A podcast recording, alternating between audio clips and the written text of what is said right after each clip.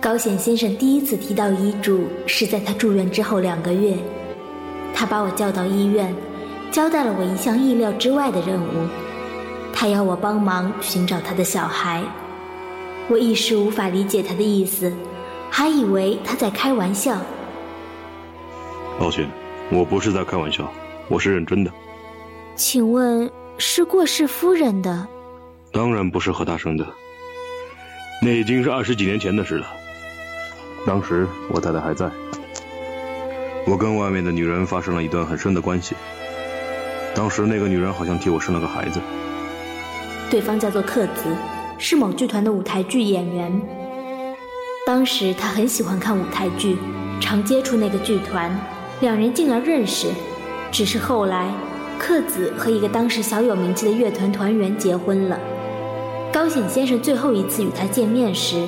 以践行为理由拿出了一笔钱，可是他并未接受。他说：“我们不是那种金钱关系，不应该有分手费。”他还说：“何况提出分手的是他，要拿出分手费的人，也应该是他才对。”说来惭愧，当时我在不得已之下，只好把钱收了回来。那个女人就是在这方面有洁癖啊。此后，他没再见过克子，最后连他先生乐团的名字也逐渐销声匿迹了。过了二十年，高显先生收到了一封信，寄信的是个不知名的人物。读了信里的内容后，高显先生大吃了一惊。信里除了说明克子已经病死之外，还提及他的遗物当中有一封致医员高显先生的信，希望他本人来领取。这时我已经当他的秘书了，却完全不知道这封信的存在，也不知道他是哪一天悄悄地出门的。信是克子生前住的简陋小套房的女管理员寄出的，她是克子生前少数较亲密的友人，里面有二十几张信纸，密密麻麻地写着自从与高显先生分离之后，克子过着怎样的生活。信里的内容让高显先生相当震惊。尤其让他感到痛苦的是提到小孩的事。克子和乐手结婚之后，她马上就怀孕了。这时她毫不怀疑，认为这就是自己先生的小孩。但从手札内容看来，这股自信其实毫无根据。自己怀的可能是高显先生的孩子，她只是单纯的将这份疑虑埋进心底深处。几个月后。快要临盆时，却发生了意想不到的事情。她的丈夫和别的女人跑了。克子那时才得知，先生的乐团因为亏损而解散了。他拿走了所有值钱的东西，把签好字的离婚协议书丢在信箱里。大概是因为受到太大的刺激，他比预产期早了二十天生产，生下一个男孩。虽然周围的人都祝贺她的心情却抑郁哀戚，她不敢告诉别人先生已经离家出走，只说丈夫不玩乐团，外出赚钱去了。她和孩子出院后，走投无路之下，只好到酒家工作。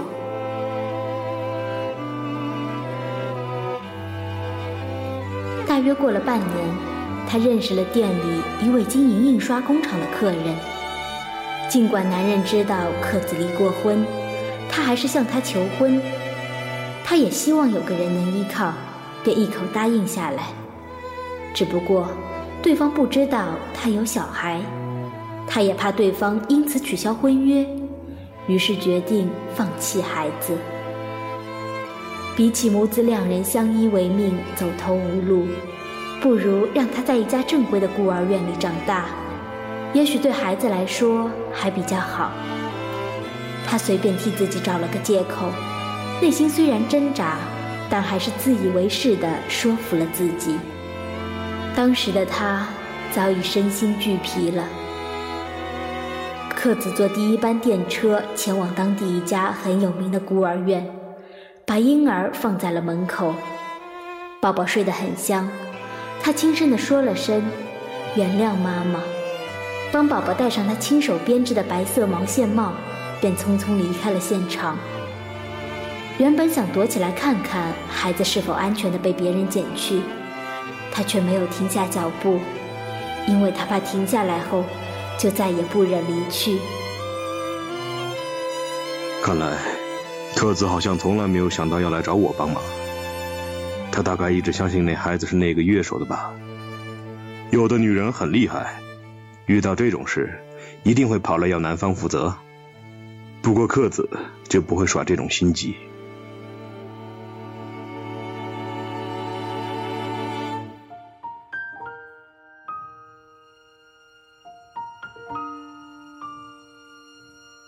辉煌的时期虽不出名，却拥有舞台剧演员特有的耀眼光芒。他想要维持在高显先生心目中的形象，因此无论如何都不愿以落魄姿态在他面前现身。之后的二十年，他并未详加记载，看起来应该和那个男人离了婚，过着孤苦无依的生活。在一连串的苦日子中。他碰巧遇见了二十年前的那个乐手，他当时是长途货车的司机。克子情绪激动地骂了他一顿，对方却指控他怀了别人的孩子。他不承认，男子就继续说，其实他当时也不知道，后来去医院才知道自己不能生育，所以那个男孩根本不会是他的儿子。克子一时不敢相信。却也不得不信。这时候他才知道，孩子的父亲是谁。想起那个被抛弃的小孩，克子后悔不已。早知道当时就去找高显，至少能让小孩过上幸福的生活。他在手札里写下了懊悔之情，从字里行间看得出来。他确实打算将这些手札寄给高显。这份手札记载了一切，但说是手札，却不如说这是封长信。自己抛弃了两人之间的小孩而向他道歉。然而克子最后并未寄出这封长信，或许他认为事情已经到了无法挽回的地步。也可能是怕给我添麻烦吧，或者他希望自己死前都一直保有这个秘密。或许吧，他就是这种人。可怜的女人。嗯，没错。坦白说，我有好几次想要找他，光想到这个世界上有个继承自己血脉的人，我的心情就激动的久久无法平静。我多么想尽各种办法让他过得更好，但最后我还是忍下来了。不管怎么说，这都是我自己单方面的一厢情愿的想法。我想与孩子见面，向他道歉。但不可否定的，我一方面也是自私的想得到身为人父的喜悦。如果真心忏悔，就应该放弃这种为人之父的幸福。也可以不说明关系，暗地里帮助他呀。如此，他还是会把我当长辈看待，这跟享受父子之情没有什么不同。这种做法也是投机取巧。到时候，我还是会想让他认祖归宗的。那找到他以后，您打算怎么做呢？不怎么做。哎，对，什么都不做。我只会在遗嘱里承认他是我儿子。至于我那些还算令人称羡的遗产，就交给法律处理。意思是说，法律上只要承认彼此的亲子关系，在遗产继承上就能视同一般情况处理。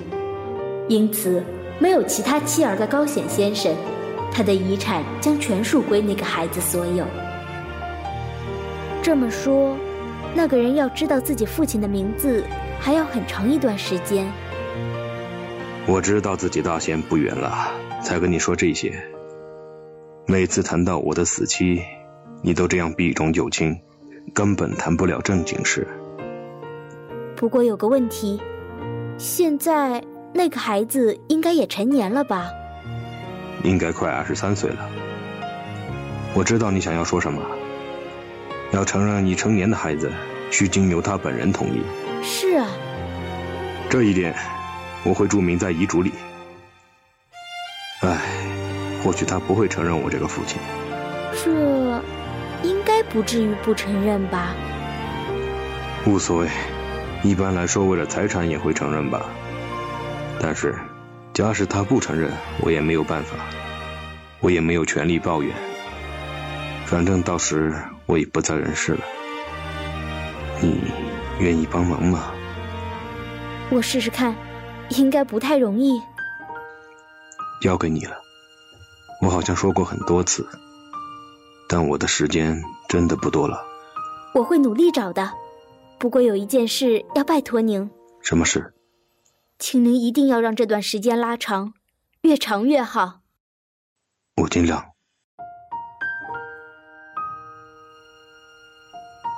唯一的线索是孤儿院，克子的手札上没有写正式的名称，但可以找到他当时住的地方。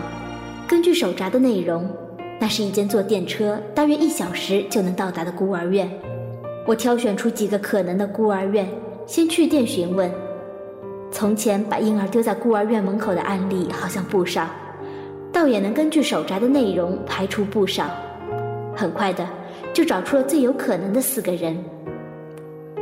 我很顺利的就找到了他们现在各自的居所。我先写信给这四个人，内容大概提及我受人之托寻找二十年前的弃婴，调查发现可能是他们，希望能安排见面。之后我主动联系其中两个查到电话号码的人，并安排面谈。我与他们见面时完全没提到议员高显先生的姓名，因为我怕有不孝分子会以财产为目的。坚称自己是他的儿子，对方要是编造谎言，详加调查也查得出来。只是我们现在没空浪费时间。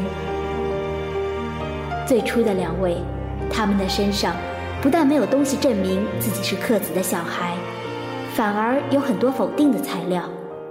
虽然他们都有高度的意愿想要了解自己的身世，不过这时候就只能靠我客观的判断了。剩下的两位因为不知道电话号码，所以我打算直接见面。我心里祈祷着，希望他们其中一个就是一元高显先生的小孩因为如果两个都不是，我的调查就等于走进了死胡同。然而，我却收到其中一位的来信，我有种不祥的预感。把信打开一看，果真是让我失望的内容。信里写着，他已经知道自己的父亲是谁，因此没有必要见面。剩下那一位就是李忠二郎。当我怀抱最后一丝希望，准备和他取得联络时，就接到了对方的来电。我又有不祥的预感，但这次的不准。原来他怀疑我的信是恶作剧，所以打电话来问问看。我才发现。原来也有人会这么想。就这样，我与他见面了。他长相端正，五官细致，感觉颇有气质。乍看之下，他给人感觉出身高贵，似乎与贫穷辛苦绝缘。然而，他的眼光偶尔又透出愤世嫉俗的味道。我看到他的第一眼，就有种危险的预感。我感到自己内心的震动非同小可。莫非我爱上了这个年轻人？中午时分，我们终于可以离开大厅。警方说，除了我和邮箱的房间，馆内任何地方我们都可以自由行动。但若要离开这栋建筑，一定要先知会附近的警察。虽然如此。其实也没什么地方可去，所以大伙儿还是留在大厅。大家似乎都很在意警方的一举一动，看着他们忙碌的转来转去，所有人都更加的不安了。大家辛苦了，我准备了一些咖啡和点心，请慢用。先不谈童生小姐遗书失踪的事。但如果是外面入侵的小偷杀了邮箱，为什么又要选那个房间呢？只是碰巧吧，从外面入侵，一定想先找玻璃窗户没上锁的房间，才会选邮箱的房间下手。居然不锁窗户，邮箱姐是怎么搞的吗？可是，如果是真的，那凶手为什么要杀他呢？他又没被强暴，只是偷东西，不需要杀人呀。喂，大白天的不要给我喝酒。有什么关系吗？我也想喝杯了。珍慧小姐，请给我杯子。好的。我也要。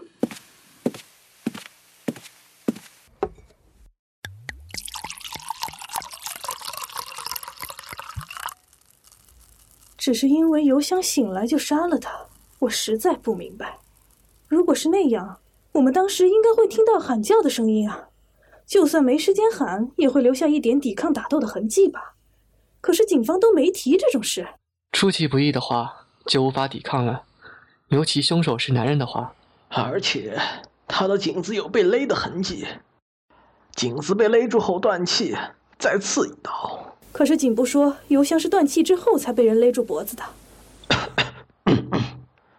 那一定是变态家伙干的，普通抢匪不会做这种事情吧？哦，对了，妈妈，我想先去整理行李，准备回家，不知道要待到什么时候才能走。所以我想先准备好了，随时能离开。一直坐在这里，连心情都郁闷了起来。也对，我们走吧。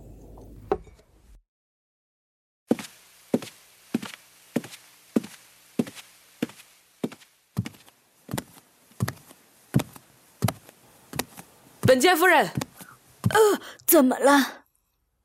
啊，是律师啊，没什么。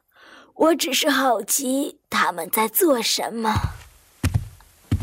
这个嘛，凶手要是从外面入侵的话，一定会通过庭院的。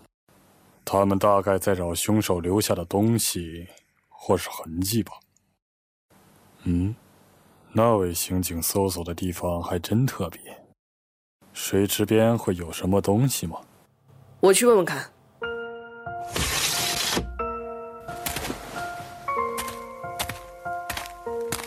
喂，等等，这里闲人禁止入内。我们正在调查取证，你这样跑来跑去，我们会很为难的。那真是不好意思，我只是想请教警察先生您几个问题。他好活泼呀，真是出生之毒不畏虎啊！那孩子是高显先生托我照顾的。哦，是吗？我有点吃惊，这是我第一次听到。现在回想起来，那是高显先生临终前对我最后的托付。听说红美是他朋友的孩子，不过他很认真，倒茶、打杂这种最近女孩子都不爱做的事，他都做，还很热心的学习呢。贾乃江说他长得很俊美呢。哈哈，俊美啊，真像贾乃江会说的话。不过确实没错，他们年龄差不多大，也难免会对彼此有兴趣，需要多多留心呢。不过他原本就是个好孩子，应该没问题的。他们说发现了脚印。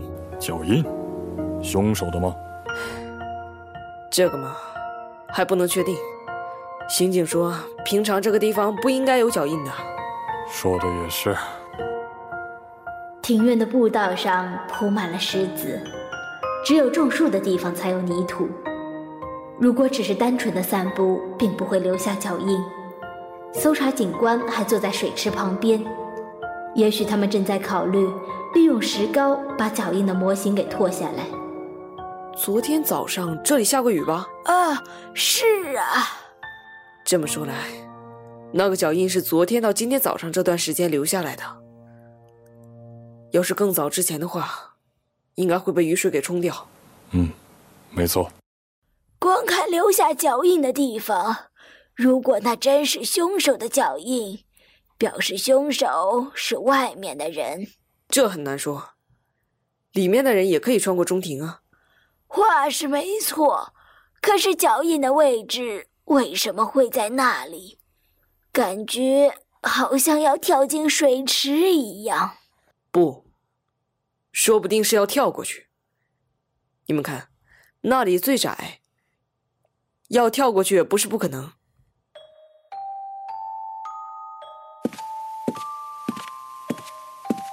抱歉，有一通律师事务所打来的电话。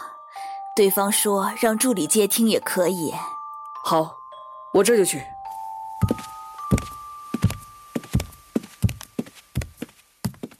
您这么忙，还卷进这起凶案，真是辛苦了。还好，没什么要紧事。这次一元会长的继承问题才是最重要的工作。因为金额很大吧？是的，再加上没有妻小。继承问题就更麻烦了。小孩儿，一元先生真的没有小孩吗？譬如说和原配以外的女人。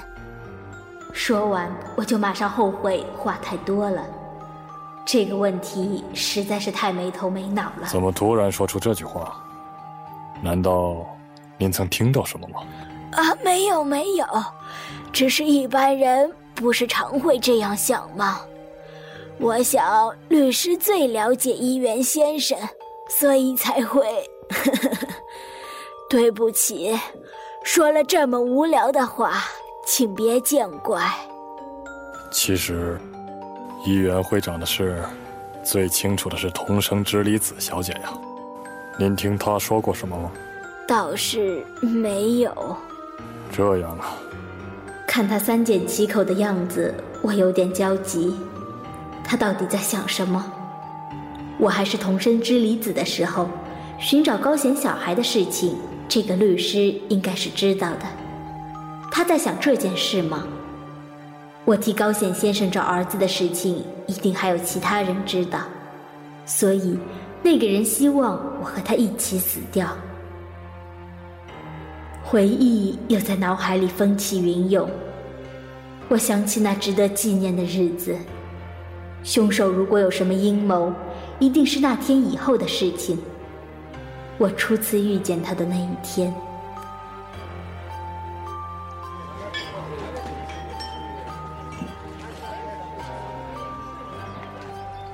首先，我希望能由我开几个条件。什么条件呢？我想请你告诉我，关于你的委托人，也就是可能是我父亲的那个人，他到底是谁？为什么现在才想要找当年丢弃的小孩？对不起，这件事要等到确定你真的是他儿子以后，我才能透露。要是弄错的话，往后也没有麻烦。可是光谈我的事情，这样很不公平。会吗？会啊。那个人一定知道我的名字吧？这你不必担心，我只向他报告最后结果。调查当中并不需要报告，也就是说，如果你不是他的小孩，他永远都不会知道你的事情。可是你知道呀，这没办法，总要有人在中间传话嘛。如果你一个人无法做结论呢，那就得和委托人商量了，不是吗？当然，但到时候也不需要说出李忠二郎的名字。连你的地址和电话也不需要，只要提出你被丢弃时身上带的东西来判断。若证明你的确是他儿子之后，再安排时间会面，你们彼此的姓名那个时候再说就可以了。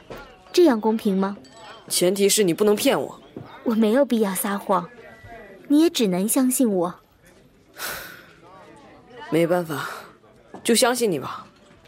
不过，要是我很有可能是他儿子。那也不一定要见面吧。到时候要不要见面由我来决定，可以吗？可以。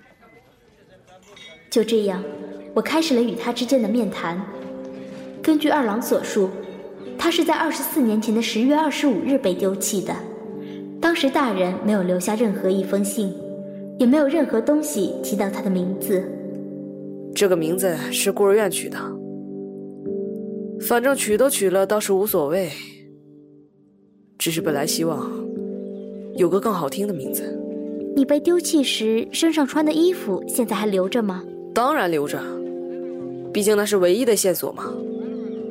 不过，我并不想跟父母见面。那是什么东西呢？嗯，一条毛毯，淡黄色裹在身上的小毛毯。然后是婴儿服、袜子、怀炉。怀炉不是用过就扔的那种，是燃烧煤油取暖的东西。啊，我知道，是把煤油放在金属容器里燃烧的那种吧？好怀念呐！母亲毕竟是母亲。十月下旬，天气已经冷了，把孩子丢在外面，还是担心孩子会感冒吧。然后是日本手染的尿布几片，和毛线帽，大概就这些。毛线帽，真的吗？真的。嗯，是什么样的帽子？怎么说呢，就是普通的圆帽子，摸来摸去已经脏了，原本应该是白色的。克子的手札里确实提到一顶白色的亲手编织的帽子。其他还有什么？没有了。婴儿身上会有的大概就这些吧。嗯，也是。帽子是一大收获。与我见过面的年轻人里，没有人提到帽子。这时，我几乎已经确定。二郎就是医院先生的孩子。啊，请您帮个忙，您刚刚提到的那些东西，可不可以借给我呢？这些话我没有对其他调查对象说过。根据你刚才的说辞，看来你相当有可能就是委托人的儿子，所以请让我再仔细调查清楚。那倒是无所谓，只是很急吗？越快越好。不过还是看您方便，用宅急便或者什么寄给我就可以了。别用寄的。啊，这东西很重要，我会担心。还是我直接交给你吧。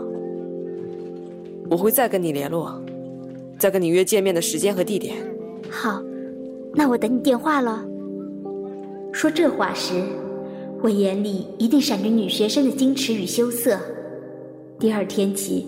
我便七上八下的等着他的电话。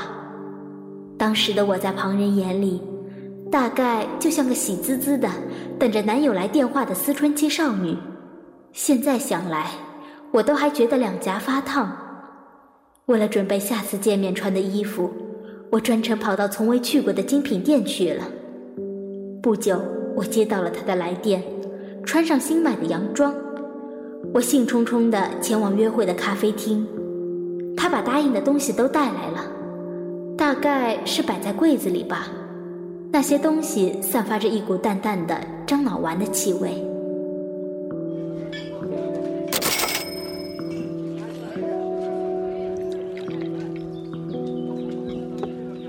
可以借多久呢？需要多久？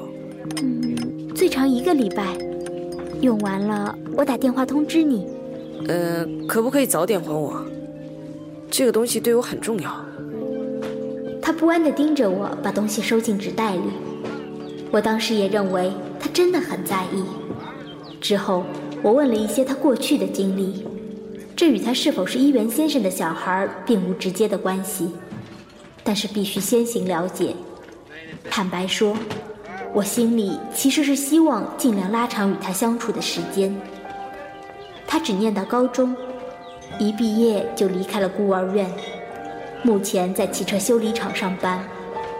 未来的梦想是经营一家能够吸引汽车迷的店。不知道什么时候才能实现呢？一定可以的。嗯，如果可以就好了。还没有吃饭吧？我们去吃点东西吧。附近有一家不错的西班牙料理哦。可以吃汉堡吗？哎，什么？可以去麦当劳吃汉堡吗？我不太习惯吃什么西班牙料理或法国料理的。哦，好啊，嗯，这附近有吗？我带你去。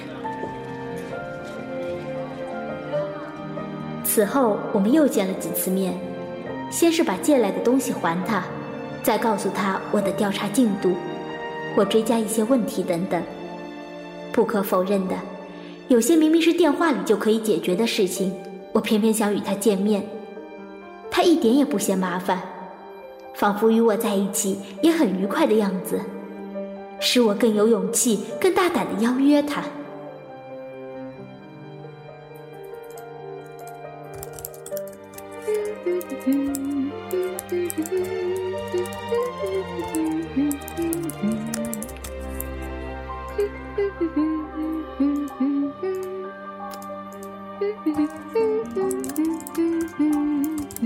有什么好消息吗？对不起，不用道歉。你看起来神采奕奕，我最喜欢女人这种表情了。嗯，上次找儿子的事情可以再等一会儿吗？嗯，还有很多事情要调查。不用急，慢慢找，等你觉得可以报告了再说。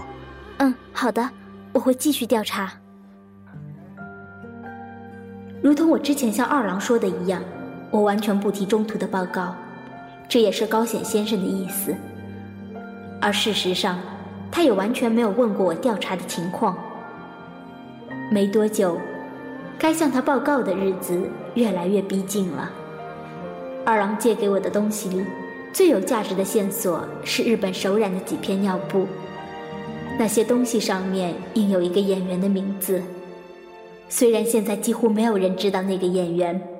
不过，他却是当年克子所属剧团里最出名的男主角。我确定就是他了，李中二郎就是一元高显先生的孩子。